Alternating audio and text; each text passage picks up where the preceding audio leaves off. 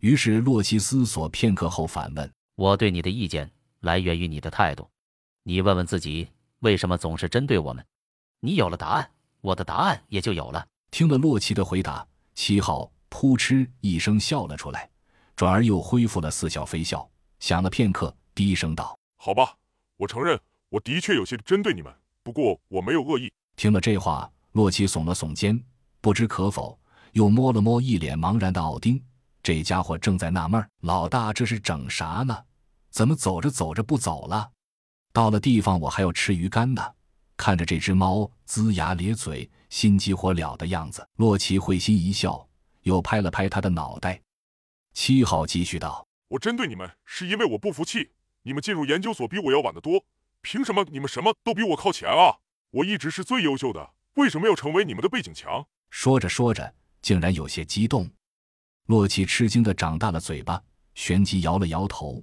这女人居然为了这么无厘头的原因，于是无奈的苦笑了一下，才含笑道：“你从来不是什么人的背景墙，我们也不是什么人的图腾柱。如果你为这个不愉快，我只能说大可不必。”七号盯着洛奇的眼睛，洛奇坦然与他对视着，从他的眼里，七号只看到了无限的真诚，并不是故作姿态。顿时。七号觉得自己小气了，而且洛奇的眼神让他心头没来由的一阵狂跳。他急忙将视线转到别处，轻声道：“这这样啊，那我没有没意见了。以前是我不对了。”说着自己都觉得不好意思，霍的转过头来，对着洛奇扮了个鬼脸，大声道：“你是大男人，你不会介意的，对吧？”洛奇被他乱七八糟的思路搞得头大，见矛盾似乎解决了，也心头愉悦，打趣道。嗯，不介意。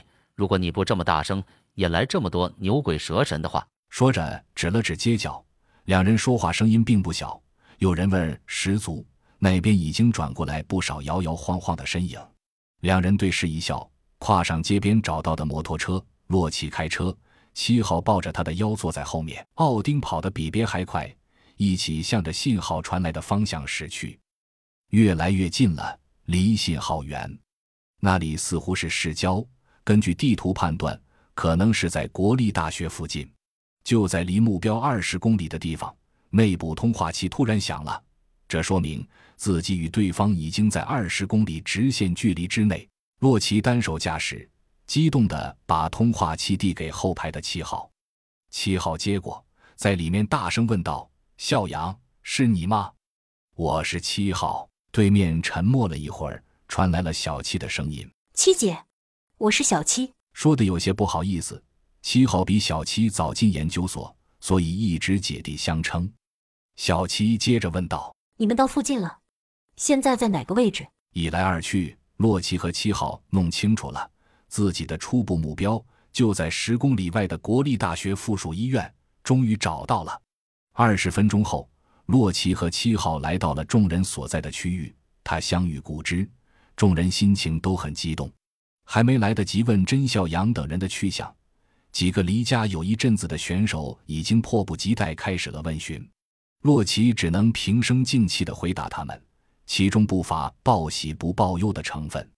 半小时后，才满足了几人熊熊燃烧的离家之魂。过了好一会儿，方才言归正传。洛奇有些着急地问道：“小七，你告诉我，小杨他们到底去了哪里？”为什么完全联系不上？众人面面相觑。